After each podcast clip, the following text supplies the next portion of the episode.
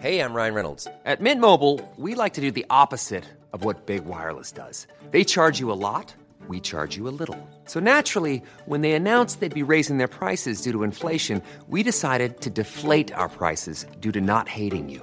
That's right. We're cutting the price of Mint Unlimited from $30 a month to just $15 a month. Give it a try at mintmobile.com slash switch. $45 upfront for three months plus taxes and fees. Promo rate for new customers for limited time. Unlimited more than 40 gigabytes per month. Slows. Full terms at mintmobile.com.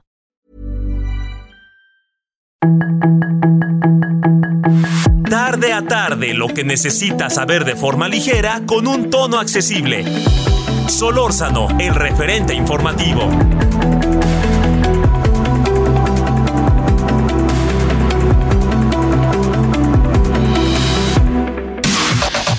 La información de último momento en el referente informativo.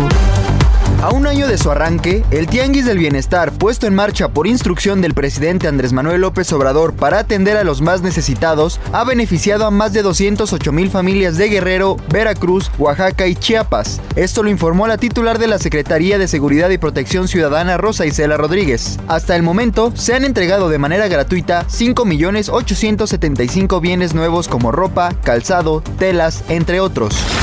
El presidente del Partido Acción Nacional, Marco Cortés, adelantó que el candidato para la gubernatura del Estado de México será el diputado Enrique Vargas. El líder panista reconoció que hasta el momento, las dirigencias locales de Coahuila y del Estado de México no habían solicitado una alianza con el PRI y el PRD, y de acuerdo con sus documentos internos, las coaliciones locales solo se pueden dar por petición de los estados. Al cumplirse 48 horas de que 10 mineros se encuentran atrapados en un pozo de carbón en la comunidad de Agujitas, prevalece la incertidumbre por encontrarlos con vida ante el esfuerzo de rescatistas y autoridades. El juez primero de distrito en el estado de Yucatán mantiene vigente la autorización ambiental condicionada aprobada por Secretaría del Medio Ambiente y Recursos Naturales y las constancias del uso de suelo emitidas por los ayuntamientos de Solidaridad y Tulum, que permitirían continuar los trabajos del tramo 5 del tren Maya. El gobernador tejano Greg Abbott anunció esta mañana la llegada a Nueva York del primer grupo de migrantes enviados en autobús desde el estado sureño. Abbott aclaró que ya son cientos los migrantes transportados al norte en un plan que si bien algunos migrantes incluso agradecen, ha recibido sobre todo críticas de opositores a dicha política. Canadá anunció que prohibirá la importación de armas de fuego a partir del viernes 19 de agosto en un intento por frenar la violencia armada en el país. El gobierno agregó que la prohibición para particulares y empresas es una medida temporal, establecida para durar hasta que entre en vigor la congelación nacional que se espera que suceda para el otoño boreal. Las fuerzas militares israelíes realizaron hoy varias incursiones aéreas en la franja de Gaza, que causaron la muerte de al menos 7 personas, incluida una niña de 5 años y heridas a otras 40. En Soriana sabemos lo que te gusta. Compra uno y lleve el segundo al 70% de descuento en todos los cereales, excepto Precisísimo y Valley Foods. Y el segundo al 70% en todos los frijoles empacados. Sí, cereales y frijoles empacados, excepto Precisísimo. Soriana, la de todos los mexicanos. Agosto 8, aplica restricciones. En el referente informativo le presentamos información relevante. A un año de su arranque, el Tianguis del Bienestar, puesto en marcha por instrucción del presidente Andrés Manuel López Obrador para atender a los más necesitados, ha beneficiado a más de 208 mil familias de Guerrero, Veracruz, Oaxaca y Chiapas. Esto lo informó la titular de la Secretaría de Seguridad y Protección Ciudadana, Rosa Isela Rodríguez. Hasta el momento, se han entregado de manera gratuita 5.875 bienes nuevos como ropa, calzado, telas, entre otros. Mineros llevan más de 48 horas atrapados. Abaten a 13 sicarios en San Luis Potosí tras enfrentamiento con autoridades. En Nuevo León disminuyen los delitos del fuero común. Reportan tres casos sospechosos de viruela del mono en San Luis Potosí y seis confirmados en Yucatán. Crece reclamo social y económico por carencia de Código Nacional de Procedimientos Civiles y Familiares. En Soriana sabemos lo que te gusta. Aprovecha que el 12 pack de cerveza Victoria, Corona o Modelo en lata está a 99 pesos con 200 puntos. Y además 4x3 en todas las botanas Barcel. Sí, 4x3. Soriana, la de todos los mexicanos. Agosto 8, aplican restricciones. Evita el exceso. Solórzano, el referente informativo.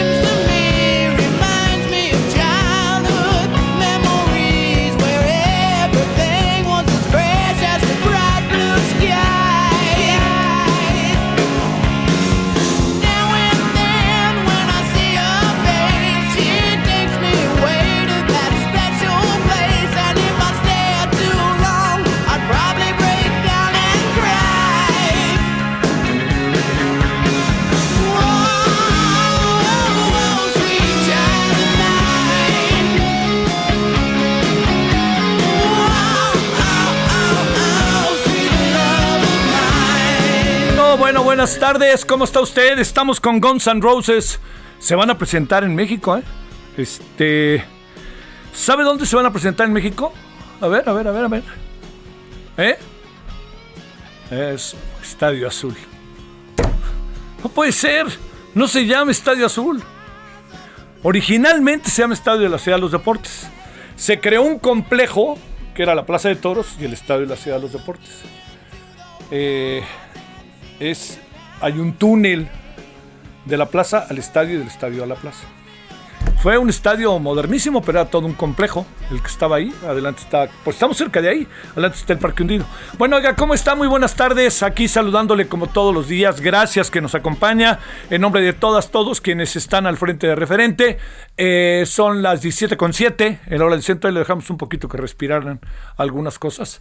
Y, este, y le agradecemos su presencia. Su servidor Javier Solórzano le desea, eh, por lo pronto, un buen viernes. Un muy, muy buen viernes Gracias a Dios es viernes. La ciudad está, como suele pasar con viernes, a pesar de las vacaciones escolares, con mucho tránsito, mucha gente aprovecha para salir con las familias, entonces va hoy o se va mañana en la mañana y los papás regresan el domingo o el lunes en la mañana, se quedan, si se puede, los niños ahí en algún hotel o alguna cosa así, o los que tienen departamento y esas cosas, pues es otra cosa. Bueno, eh, gracias que nos acompaña. Eh, mire, eh, yo, yo le diría que lo que pasó, lo que está pasando, porque no ha pasado, bueno, sería que yo hubiera, que ya tuviéramos el rescate de las personas que están eh, allá en el, en el este, eh, están en la mina en Sabinas, ¿no? Que ya se hubieran rescatado las personas que están atrapadas allí en Sabina. Bueno, este, Sabinas Coahuila, eh, ese es el tema. Cuando le digo que ese es el tema, eh, simple y sencillamente lo que le quiero decir es que eso está muy, pero muy, muy, muy fuerte, porque de alguna manera, esto es muy importante decirlo, de alguna manera estamos eh, ante lo que ayer nos permitimos mencionar en, el, en la emisión, en el referente televisión, que era una tragedia anunciada y lo informamos aquí en la tarde con Cristina Auerbach. Entonces, bueno, eso lo ponemos en la mesa porque al rato hablaremos a detalle, pero sí hay algo que no podemos por ningún motivo pasar por alto, que tiene que ver con, eh, con la falta de, de atención, diría yo, de revisión sistemática de las cosas que tenemos enfrente de nosotros. Bueno, eh, yo lo que, lo que le digo respecto a esto es que algo tenemos que hacer diferente de lo que hemos venido haciendo, por favor y no le echen la culpa al régimen anterior, porque pasta de conchos y Sabinas Coahuila, Coahuila, Coahuila, las cosas se parecen. Se parecen, ¿no? Bueno, eh, ese es un asunto. El otro asunto es que ya está en un terreno muy efervescente el Estado de México. Eh, hay muchos motivos por ello, muchos, muchos, muchos motivos. Primero es un Estado con una gran cantidad de habitantes y municipios. Quien gana por ahí se acerca muchísimo a la gran victoria del 2024. Eh, usted dirá, bueno, pero en la pasada elección eso no sucedió. digo, efectivamente, no sucedió, tiene usted razón, pero se veía venir un eh, asunto nacional con el presidente hoy, Andrés Manuel López Obrador, que cambiaba las cosas. Entonces, dicho de otra manera, eh, lo que pasó en el Estado de México sí definió, recuerde que el Estado de México lo ganó López Obrador, pero la elección a gobernador la ganó el PRI con la persona de Alfredo del Mazo. ¿Sabe a quién le ganó? Le recuerdo. Yo sé que lo sabe, pero déjeme recordárselo. A Delfina Gómez. ¿Quién es Delfina Gómez?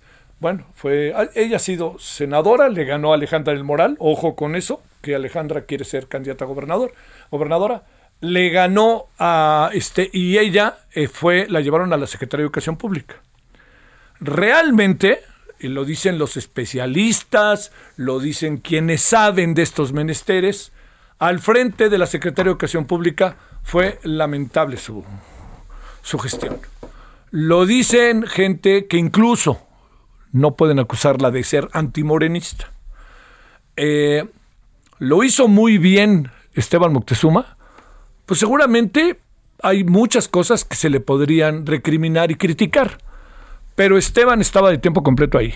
Y Esteban trató de que la SEP fuera un bastión para un fortalecimiento de la educación y le dieron una salida en la medida de lo posible que tuvo relativo éxito. Pudo haber sido un fracaso, muy difícilmente iba a ser un éxito total, que tiene que ver con la, de la, televisión a distancia. ¿Por qué? Pues se nos vino la pandemia. Pero la señora Delfina Gómez llegó y ni, atendía. Quienes dirigían la SEP eran los subsecretarios. Entonces, bajo esa perspectiva, pues fue un pasar el tiempo, ¿no? Pasar el tiempo, pasar el tiempo, pasar el tiempo, hasta que llegara el momento en donde le pudieran decir a la señora, va a ser usted otra vez candidata al gobierno del Estado de México. Bueno, esto yo creo que hace una, eh, genera una, eh, una idea del interés que se le dio a la CEP y además, junto con ello, la, me, parece eh, preocupante baja preocupante baja del presupuesto a la Secretaría de Educación Pública. Entonces, ¿qué va a pasar en el Estado de México? Es, es, una muy buena pregunta. No, no, no, por ningún motivo me atrevo a decir que, este, que estemos ante una victoria de Morena en automático. Fíjese que no. Fíjese que yo pienso que no. Es evidente que la, la, movilización de Morena va a ser fundamental, o sea, la movilización de los que se fueron del PRI que están en Morena. Pero me parece que hoy las cifras, los números, las encuestas, nos colocan sin tener todavía oficialmente los candidatos, Delfina Gómez va a hacerlo, la mandaron ahí un año antes para que haga campaña, ya sabe, y la ley bien, gracias, como también hoy se destapó un señor Enrique Vargas del PAN y como entre Alejandra del Moral y Ana Lilia Herrera está quién va a ser la candidata de del Va por México. Si Va por México logra cuestionarse, incluyendo a Juan Cepeda, que es muy buen personaje, que era presidente municipal de eh, Nezahualcóyotl y además, le recuerdo, fue también ya candidato y le recuerdo, eh, es un hombre que tiene peso en el Estado, sobre todo en algunas zonas, sobre todo pienso yo en las zonas que son, eh, este, digamos, pegadas a la Ciudad de México, ¿no? En muchas de estas zonas que en donde él tiene ahí una, una presencia importante.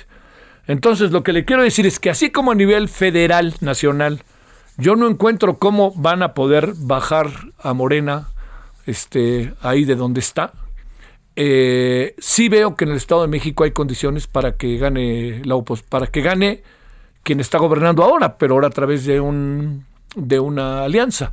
Este, esto me parece a mí sumamente importante porque lo que hay de fondo es simple y sencillamente una confrontación política, en el mejor sentido de la palabra, la palabra, en el mejor sentido de la palabra menciono la palabra confrontación, una confrontación política que muy probablemente, muy probablemente vaya a ser brutalmente pareja, parejera, y pudiera ganar en una de esas cualquiera, ¿eh? no crea que lo tienen en automático. Aquí lo que va a ser muy importante es cómo se mueve el gobierno del estado, el señor Del Mazo, que está cerquita de la señora Sheinbaum y cerquita del presidente, no va a decir que al rato le den una embajada, pero si el señor Del Mazo juega limpio, ¿no? Transparente, deja que la elección fluya, pero no abre puertas para que ganen unos ni otros, va a ser mucho más competida la elección.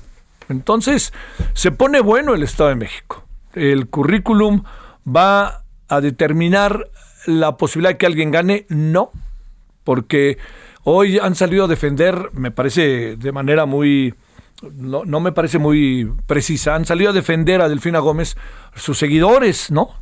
Que me parece bien, pues que lo hagan, que lo tengan que hacer, pero no vengan a decir que, este, que ella no hizo nada, ¿eh? O sea, se, multó a Morena, pero se multó a Morena por lo que hizo Delfina Texcoco, que eso que quede claro, ¿eh? No lo digo este, nada más porque gane uno, gane otro. Pues a mí, ¿qué? Yo ni vivo en el Estado de México y uno se dedica a revisar las cosas desde fuera, tratando de dar los, los mayores puntos de vista, las mayores, eh, la mayor equidad en términos informativos de todo lo que sucede.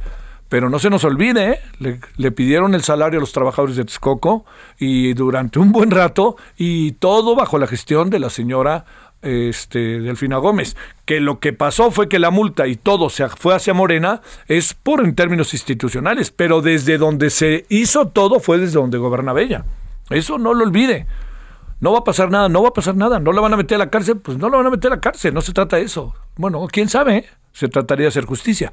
Pero como se dio ya el, el laudo, pues ya quedó muy claro que fue Morena, bajo la gestión de la señora Delfina Gómez en. ¿Esto va a trascender o no? ¿Quién sabe? ¿Quién sabe? Le voy a decir por qué razón. Porque el peso de Morena en el Estado de México sí es creciente, sí es creciente, va para arriba. Pero empiezan a existir variables en donde los ciudadanos empezamos a pensar, ay, si pasa esto, si pasa el otro, si pasa esto, o no me importa, yo me sigo por acá para que vengan otra vez los que han venido y lo que han hecho. Ya sabe que además también la evaluación que hace la sociedad de sus gobernantes puede ser hasta favorable, positiva. El señor del Mazo ha ido creciendo en términos de aceptación en su estado. Pero esto no da en automático el triunfo de, la, eh, de Va por México. ¿eh? Hemos ya visto muchos gobernadores. Querétaro es un buen ejemplo con el PRI. Tenía a su gobernador 67 de 63 de popularidad. Bueno, ¿sabe qué pasó? A la siguiente elección ganó el PAN. ¿Y quiere que le diga una cosa? Ganó como por 10 o 12%. Entonces, no, no, no. Hay muchas variables que se conjuntan. Que esté el señor del Mazo medio subiendo, no está como para hacer fiesta, pero que esté subiendo y que no ande tan mal, no es indicador de que va a ganar el señor Vargas, la señora Ana Lilia Herrera o la señora Alejandra del Moral, que todo indica que entre esos tres pudiera estar la candidatura de la oposición. de, pues de la oposición a nivel federal, ¿no? Pero del, del partido en el poder o de una alianza con el partido en el poder en el Estado de México. Bueno, todo esto se lo cuento así, rapidito, y si le parece, este, porque va a ser tema el Estado de México por muchas cosas. Y no perdamos de vista Coahuila, en donde también, si está adelante Morena, pero le así auténticamente le andan rascando, si me permite, los tobillos los que vienen atrás. O sea que las dos elecciones van a ser, yo pienso, muy parejas. De pronóstico reservado hoy. La federal, sigo pensando que va a ganar Morena. Yo sé, lo, lo dije y se me, dijeron, oye, ¿cómo es posible que, me digas que, que, digas que va a ganar Morena seguro? No, pues seguro, como, como diría este, como diría mi mamá, segura, solo, segura, seguro, solo la muerte, Javierito. Bueno, entonces lo que les digo es, seguro nada, pero la tendencia marca estos tres escenarios. Estado de México, Coahuila, con finales, con elecciones muy, muy parejas, de pronóstico reservado. La elección federal, hasta ahora, hoy, casi que le diría que si no pasa algo excepcional, la diferencia pudiera ser entre 5 y 7, 8 puntos entre Morena y quien esté compitiendo con Morena esto se lo digo en función de los números y en función de la radiografía país en relación a López Obrador. No va a estar López Obrador en la, en la, este, en la boleta, claro, no va a estar, pero ya sabe, ¿no? O sea, la señora Sheinbaum cada vez es más un, un clon de López Obrador. Cada vez es más. Y a lo mejor eso pues es lo que está pensando que es su estrategia para poder ser por lo pronto la candidata. Pero hay datos que también allá dentro en Morena habrá que revisar. El señor Adán Augusto, yo creo que es realmente el que López Obrador quisiera, ¿no? Porque es imagen y semejanza, pero desde origen, Tabasco, ¿no? Pero yo creo que el asunto va a acabar entre el señor Marcelo y la señora Sheinbaum. Y el señor Marcelo, que no es muy querido entre los duros, y que algunos dicen que tiene esqueletos en el closet, que es muy duro, que, que los duros de Morena no lo quieren, pues eso es una cosa habrá que ver qué es lo que también dice la población. A lo mejor la población lo encuentra como una alternativa para votar por él a nivel federal sin ser de Morena. No sé, eso es... Andamos en un terreno de brutal especulación, pero yo creo que la especulación que últimamente se ha dado va pintando escenarios de lo que viene. López Obrador ya se va, ¿eh? O sea, parece lejos, sí, dos años, está muy lejos, pero él ya se va, así es la vida, es la ley de la vida. Nosotros nos quedamos y los gobernantes duran seis años, nunca se nos olvide eso, y nunca se gana para siempre y nunca se pierde para siempre. Ya veremos qué pasa. Pero este, ya no digo más porque la última vez que dije por quién había votado hasta me regañaron y lo vuelvo a decir. Usted ya sabe por quién voté y lo voy a decir, ni hablar. Yo no me arrepiento. El otro me dice, ¿cómo es posible que no se arrepiente? No me arrepiento del voto en su momento en su momento, en lo que estaba pasando. Después ha habido muchas críticas y yo he estado por delante de muchas de ellas desde estos micrófonos. Bueno, y desde el periódico, etcétera, La Razón, etcétera. Bueno, oiga, aquí andamos, gracias que nos acompaña. Hay diferentes temas, oiga, se, se hizo y me parece bien. Es una pena que el Parlamento abierto, del cual, como sabe, no sé si sabe usted, pero se lo cuento, yo en, por televisión me toca coordinar los, el Parlamento abierto de parte de, este, bueno, el Departamento de la Cámara de Diputados, pero ha habido, ya lo veíamos venir, un Parlamento abierto este, paralelo, porque, y que no está siendo transmitido por el canal del Congreso, etcétera y no se pudo hacer un parlamento abierto en donde estuvieran todos, como pasó con la reforma eléctrica. Entonces aquí ya la división nos pinta lo que viene. Lo que viene creo que va a ser muy sencillo. Lo que viene, se lo digo, va a ser que simple y sencillamente lo que viene es que el futuro de la reforma electoral va a ser igual que el futuro de la reforma eléctrica y más con lo que pasó el día de hoy con el Parlamento abierto que ya se echó a andar por parte de la oposición. 17.22 en la hora del centro. Solórzano, el referente informativo.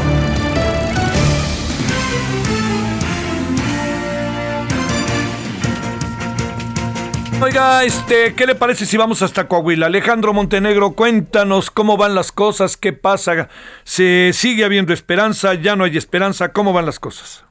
¿Qué tal, Javier? Muy buenas tardes, te saludo con gusto desde Coahuila. Y bueno, pues ya se cumplieron más de dos días desde que 10 eh, mineros están atrapados en un pozo de la región carbonífera de Coahuila. Y bueno, pues hoy se reforzaron los trabajos de extracción del agua que sigue ahí estancada y que ocasionó la inundación. Eh, hay que recordar que tienen que terminar con estos trabajos antes de que puedan eh, ingresar rescatistas para buscar a los trabajadores que están atrapados. Y bueno, pues este proceso ha sido bastante lento, pues en los dos días eh, que van desde que eh, se dio este accidente, bueno, pues solamente se han reducido cuatro de los 34 metros que tenía originalmente esta inundación. Ya para hoy están trabajando 19 bombas que están extrayendo esta agua y bueno, pues con esto autoridades calculan que se pueda agilizar este tema y que en las próximas horas puedan ya ingresar rescatistas, aunque esto todavía no está confirmado.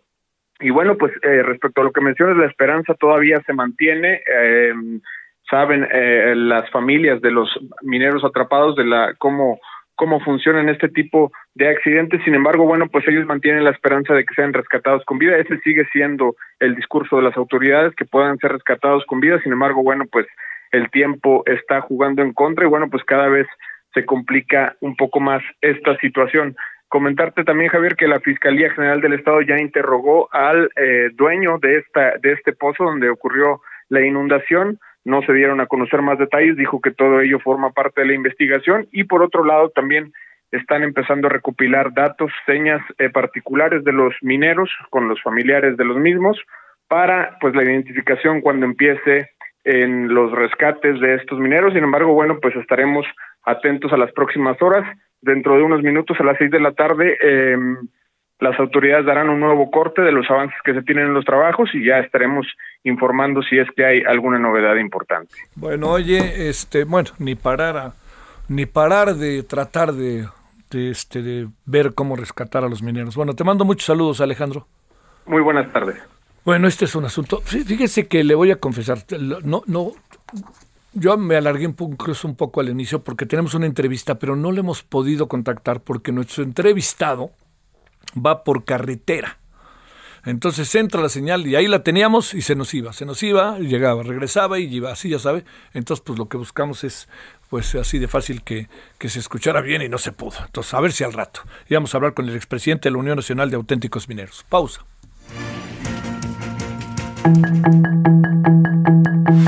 El referente informativo regresa luego de una pausa.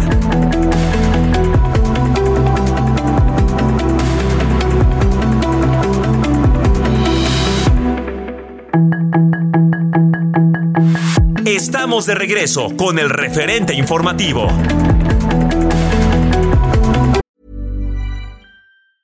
It's that time of the year. Your vacation is coming up. You can already hear the beach waves, feel the warm breeze, relax, and think about work. You really, really want it all to work out while you're away. Monday.com gives you and the team that peace of mind. When all work is on one platform and everyone's in sync, things just flow wherever you are. Tap the banner to go to Monday.com.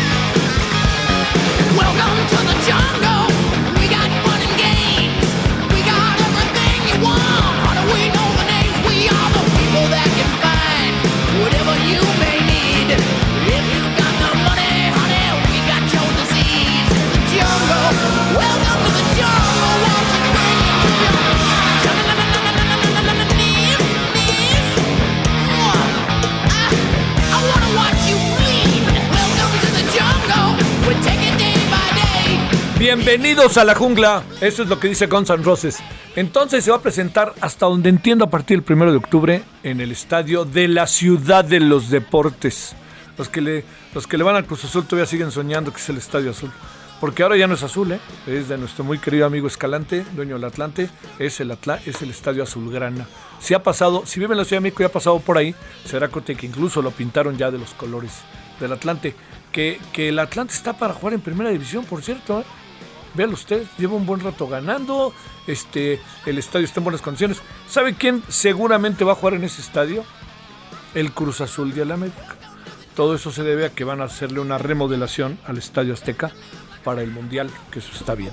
Este, el Mundial está lejos y cerca, ¿no? Pues en 2026, ojalá lo pueda ver, pero va a ser el tercer Mundial que uno pueda ver en su vida en un país, en mi país, eso está padrísimo. En el Mundial del 70 fui al partido, bueno, fui a varios, fui al México-Bélgica cuando México ganó, fui a un partido maravilloso, Bélgica-Argentina con Maradona, oh, del otro mundo. Fui al, por el tercer lugar, Uruguay contra Alemania, ganó Alemania con gol de Wolfgang, Amad- Wolfgang, creo que Amadeus, no, Wolfgang, ah, Wolfgang, ¿cuál es el otro nombre? Bueno, Overath, un zurdo buenísimo, alemán, que jugaba en el Köln, en el Colonia, y luego me tocó ver en el 86 otros tantos partidos. Ahí ya trabajaba divertidamente en Emevisión. Y entonces hacía crónicas, que era padrísimas. Wolfgang Overath, sí, pero tiene otro nombre, ahorita se me olvida. Wolfgang Overath, un zurdo buenísimo, que luego vino al Mundial de México, por cierto. Él mete el gol con que gana 1-0, ya le dije, a Uruguay. A Uruguay le... Bueno, ya es, es otra historia. Señora, no le cambie, porque yo sé que hay una señora que no le gusta que hable de deportes.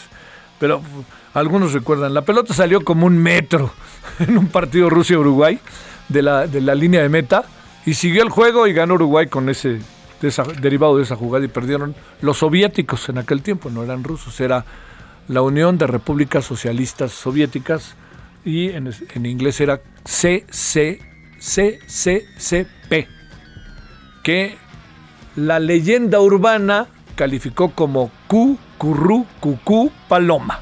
Eso era bonito. Bueno, vámonos, 1734.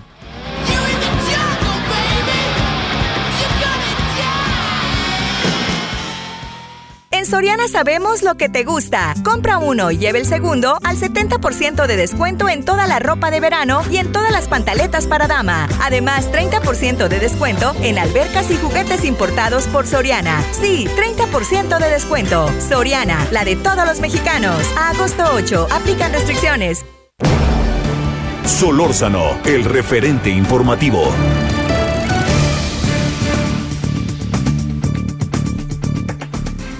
Bueno, estamos entonces a las 17.34, estamos el referente y seguimos aquí 98.5 de FM desde la Ciudad de México, Heraldo Radio.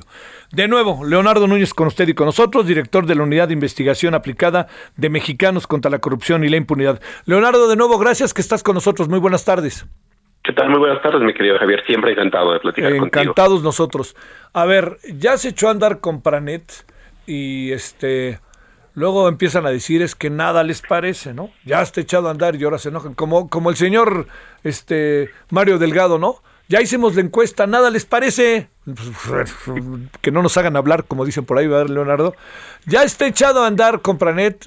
¿Cuáles son las consecuencias que hubo? Está ya todo resuelto. Cuéntanos. Así es, pues, pues como, como bien mencionas, llevamos varios días atrás de este, de este caso que empezó desde el 15 de julio, hace eh, 22 días, que la plataforma de Compranet quedó fuera de servicio y durante 18 días estuvo completamente deshabilitada hasta que el primero de agosto, en un comunicado, la Secretaría de Hacienda nos dijo que ya había entrado en funcionamiento eh, nuevamente la plataforma de Compranet. Y aquí hay dos cosas importantes. Uno es de, eh, de, acuerdo con las autoridades, ya está funcionando el módulo que tiene que ver con las unidades compradoras y los proveedores, es decir, la gente que compra eh, eh, y vende al gobierno ya puede utilizar la plataforma. Sin embargo, hay muchos problemas sobre la parte de transparencia, que es eh, la parte que nos preocupa más, pues desde sociedad civil. Eh, ¿Y por qué? Porque mientras la plataforma estuvo fuera de servicio, la única forma de transparencia de cuánto se supone que se había gastado fue a través de un tweet que la Secretaría de Hacienda publicó el 28 de julio y nos dijo, desde que se había caído la plataforma el 15 de julio hasta el 28 de julio, en un tuit pusieron que se habían realizado hasta ese momento 214 contrataciones por licitación por un monto de 14 mil millones de pesos. 214 contratos. Sin embargo, ahora que ya podemos revisar otra vez la, la, la, base de datos de Compranet, nos encontramos que de esas 214 contratos solo hay información sobre 15 que coinciden con esas fechas y solamente son por 82 millones de pesos. Es decir, que todavía hay 195 contratos que nos dijeron que, que se realizaron durante esta fecha, pero de los cuales no hay todavía información en la plataforma porque no han acabado de cargar eh, todo lo que sucedió durante estos días y entonces tenemos pues el, el, problema medianamente resuelto porque ya funciona la plataforma, ya podemos volver a consultarlo, pero con la, la, inspección que estamos haciendo de la información, hoy todavía no se ha transparentado todo lo que se ha gastado durante esos días que estuvo fuera de la plataforma y eso es pues continuamos con un grave problema de transparencia.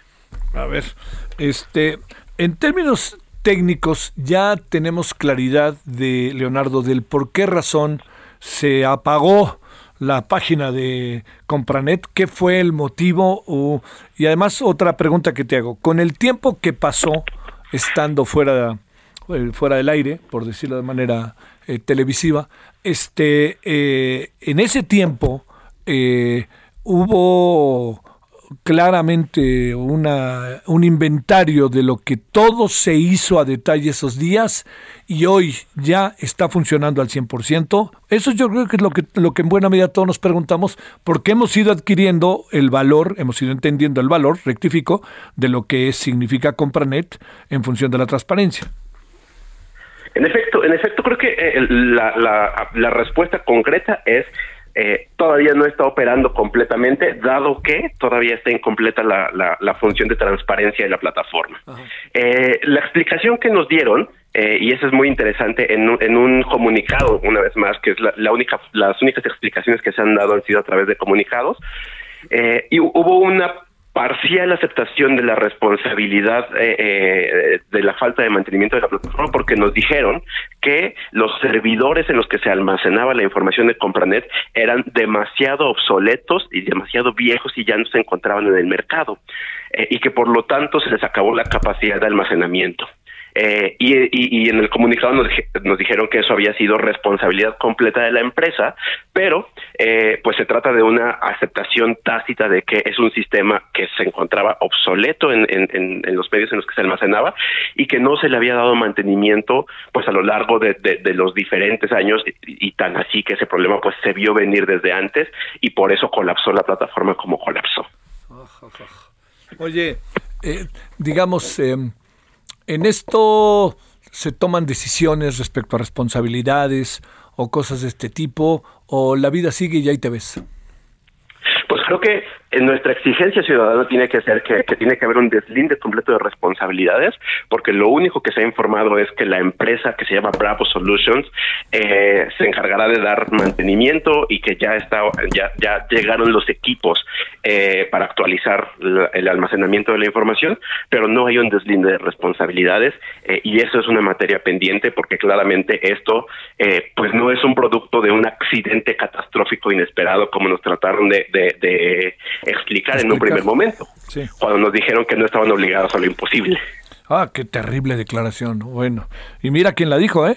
Que esta es la otra, ¿no?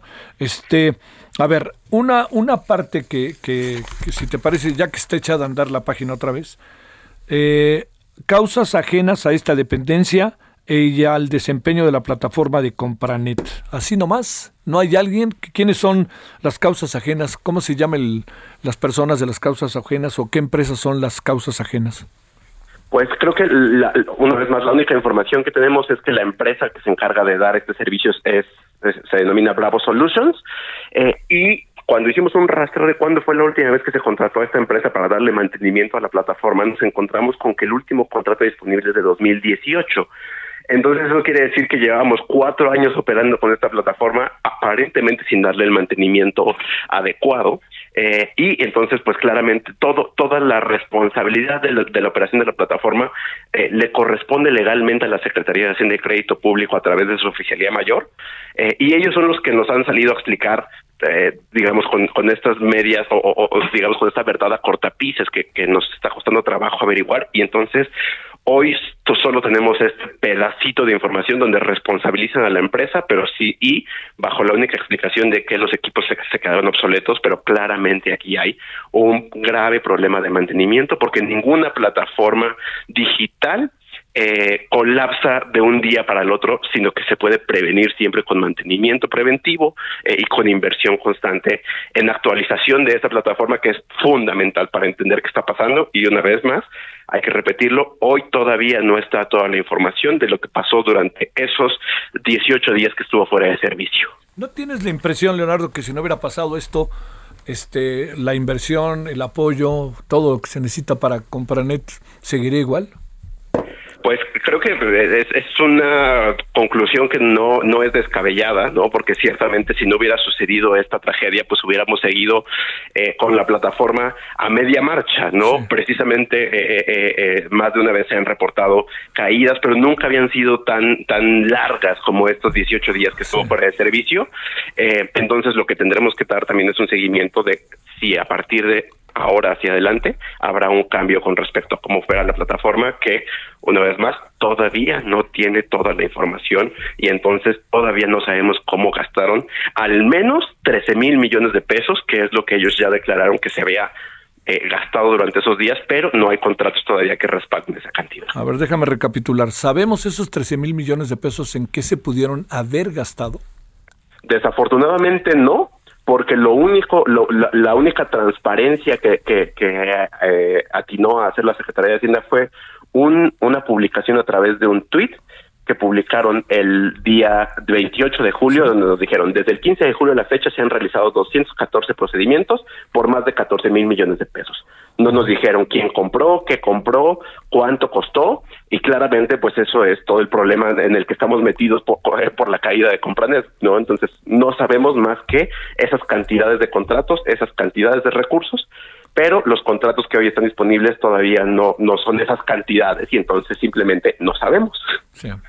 Oye, para, para cerrar y seguir con el tema de la transparencia, eh, han trabajado, sé que han trabajado, pero algo que pudieras quizás tener a la mano respecto al brutal incremento que ha habido respecto a las obras emblemáticas de este sexenio. ¿Tienes ahí algo? ¿Han trabajado en algo? Uno siempre sabe que las obras de esta naturaleza ah, nunca acaban costando lo que originalmente se dice, pero aquí los incrementos son bárbaros porque también son decrementos en educación y salud, ¿no? Claro, son, son, hay, hay, grandes incrementos en las megahoras y creo que también uno de los temas fundamentales es que hay una opacidad eh, gigantesca alrededor de sus proyectos. Por ejemplo, el caso de la refinería de Dos Bocas creo que es uno de los más frecuentes. Eh, cuando el presidente nos empezó diciendo que iba a costar 8 mil millones de dólares, eh, que son alrededor de 160 mil millones de pesos. Esa cifra se fue elevando a lo largo del tiempo, eh, llegó hasta 12 mil millones de, de- de dólares, es decir, casi, casi subió en un 60% el costo de la obra, pero eh, dado que está en un carácter especial, esta, esta- estas obras no se transparentan a través de Compranet y no se encuentran disponibles los montos de los contratos en ningún lado. No, eh, un poco lo mismo sucede con el caso del aeropuerto de Santa Lucía, donde el mecanismo principal de financiamiento fue un fideicomiso que administran eh, la, la Secretaría de la Defensa Nacional, que es el Fideicomiso Público de Administración y Pago de Equipo Militar. Ajá. Y dado que es un fideicomiso, pues eh, es sumamente opaco cómo se están ejerciendo esos recursos y por ahí te- eh, a través de ese mecanismo tenemos identificado que se financió un porcentaje muy importante de- de- del aeropuerto, pero no se puede transparentar eh, a- de manera activa porque está también en el caso de seguridad nacional, no Eh, y el mecanismo a través del, del fideicomiso nos impide conocer cómo se está gastando. Y en el tren Maya estamos exactamente en el mismo caso. Entonces tenemos sobrecostos en las tres obras, pero desafortunadamente son sobrecostos que hoy por hoy no podemos dimensionar correctamente porque la información no es completamente pública. Híjole, oye, y además en manos de en manos ni más ni menos que de este del ejército que también supongo que cerrarán las cosas ahí, ¿no? Sí, precisamente el, el argumento de seguridad nacional nos ha impedido conocer una gran cantidad de información eh, y contratos que eh, algunos en algunos casos hemos logrado pelear a través de solicitudes de, de- de acceso a la información que hemos ganado.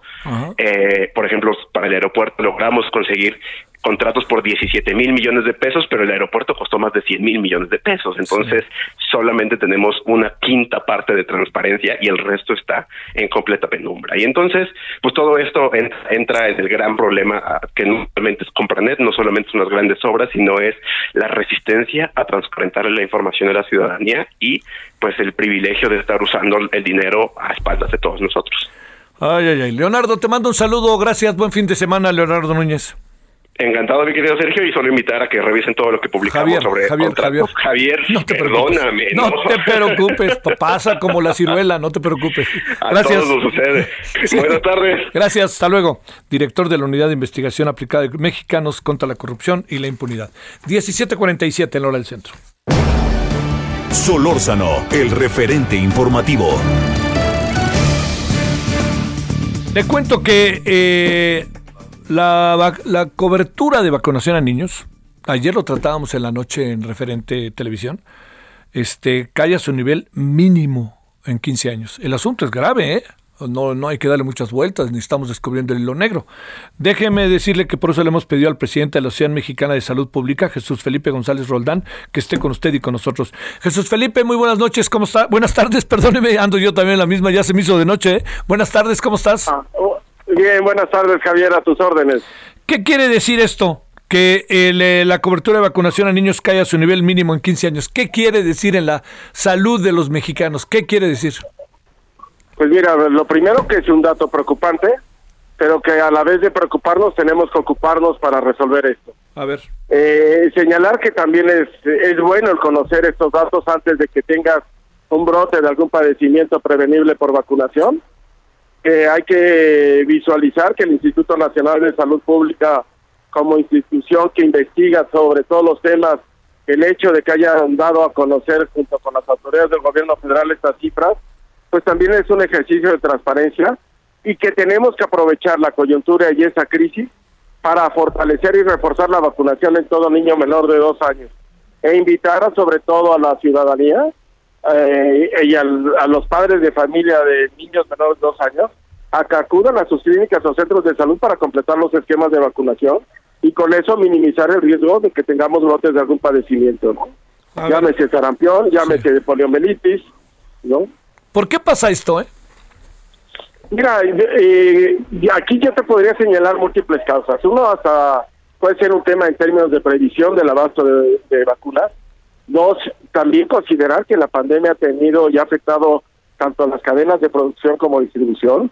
Que México fue de los pocos países que tuvo acceso a seis o siete diferentes tipos de vacunas anti-COVID y que también pues se necesitaba recursos para comprar esta vacunación, donde en ese momento y la coyuntura lo más importante era la vacunación anti-COVID Sí. y que lo que necesitábamos en términos de, de esto y que también el esquema o la estrategia que México ha seguido tradicionalmente desde hace eh, 50 años que inició la vacunación en México, que estaba a través de jornadas o semanas nacionales de vacunación, pues en términos y en medio de la pandemia poco se pudo establecer dada la cuestión del distanciamiento social. Y también pues las clínicas o centros de salud con todo esto eh, ese aislamiento que tuvimos necesidad de tener pues nos dificultaba el acceso a eh, fortalecer los programas de vacunación y ahí es donde tenemos que aprovechar la coyuntura para replantear tanto gobierno federal como gobiernos estatales junto con la, la sociedad el hecho de que nuestros niños los vacunemos Oye, eh, Jesús Felipe, déjame plantarte. ¿Qué hacían países como el nuestro, eh? así con economías similares, densidad de población similar, Producto Interno Bruto similar. ¿Qué hacían? ¿Les pasó lo mismo o nosotros algo no hicimos en el camino? eh, eh, hay una caída internacional, de hecho la propia OMS ha señalado que hay una caída en los esquemas de vacunación en todos los países, pero también aquí hay que señalarlo, ¿no? Hay países que tuvieron el abasto oportuno de todos estos medicamentos de manera oportuna porque lo siguieron considerando. Que también hay que entender que muchos de estos son economías más fuertes que la nuestra, ¿no? Eh, y que tienen inclusive a lo mejor población menor. Entonces, eh, también esta parte hay que considerarla. También señalar que desde hace mucho tiempo hay un desmantelamiento en la producción de biológicos en México, ¿no? Ujú. Ese es, De la es- producción, de la producción de por parte del Estado mexicano, ¿no? Y tiene, tenía, tiene razón de ser, o sea, formaba parte, porque yo no creo que nadie se dedique a acabar con la producción y con todo el proceso que tiene que ver con las vacunas gratuitamente, pero formaba parte de una estrategia o algo así, o que, o estamos en el austericidio también por ahí. Mira, puede ser esta parte también de, de buscar a lo mejor romper cadenas este, en términos de la adquisición de las vacunas. Tú recordarás que en el 2019 se planteó el hecho de ir a comprar a la Organización Panamericana de la Salud los biológicos, cuando México pues tenía un sistema muy sólido de adquisición de, de vacunas, ¿no? Este, ese también seguramente fue otra causa. También hay que ver que en algunos de los biológicos, no en todos, hubo disminución de producción porque pues estas se volcaron a producir vacuna anticovid para todo el mundo, ¿no? Sí. Que estamos hablando de más de 7 mil millones de habitantes, ¿no? Sí, claro. Hay, hay, eh, digamos, tiene, esas son las luces y sombras de la estrategia del gobierno, ¿no? Porque por una parte se, desar- se desarticuló buena parte de, del proceso de vacunación, pero por otra parte, digamos, no se tuvo la cobertura deseada y ahorita otra vez se está cayendo a, este, también la vacunación en los niños, este, pero de cualquier manera hubo, a como estaban las cosas, pues un 60% de la población vacunada, ¿no? O un poquito más.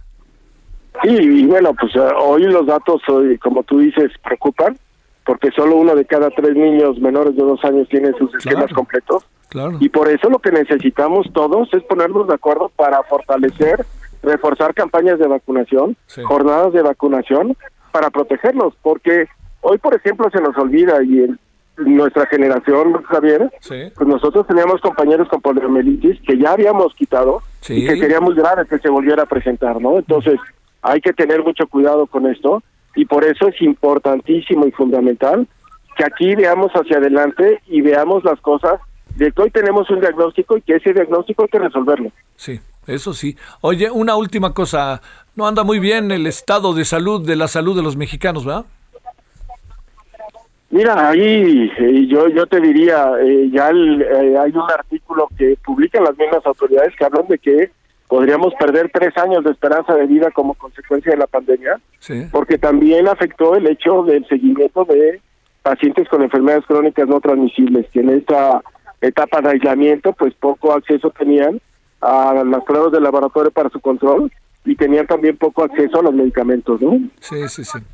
Bueno, pues este, sigámosle, sigámosle sin bajar la guardia, ¿no? Y este, ojalá se pongan a hablar con el gobierno, este, Jesús Felipe, muchas gracias. Mira, nosotros siempre estamos dispuestos a apoyar porque aquí lo más importante es la salud de la población y no queremos que a ningún gobierno le vaya mal porque en medio está la salud de la población, ¿no? Por supuesto, en eso no creo que haya la menor duda. Gracias, Jesús Felipe. Es el Gracias, presidente. Javier. Gracias, presidente de la Sociedad Mexicana de Salud Pública. Gracias.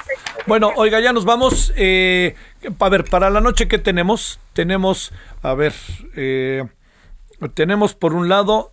eh, ah, el tema del carbón. Vamos a hablar con Andrés Fernández Larci. Está muy, está muy interesante. ¿eh? Luego vamos a tener, este, eh, va a estar la niña, una niña, este, ¿cómo le llaman? Sí, pero como Niña Genio, gracias, Niña Genio, Estrella Salazar. Y tenemos varios asuntos esta noche. Ojalá nos acompañe. Bueno, pásela bien, todavía hay tarde y nos vemos a las 21 horas en hora del centro. Adiosito. Hasta aquí Solórzano, el referente informativo.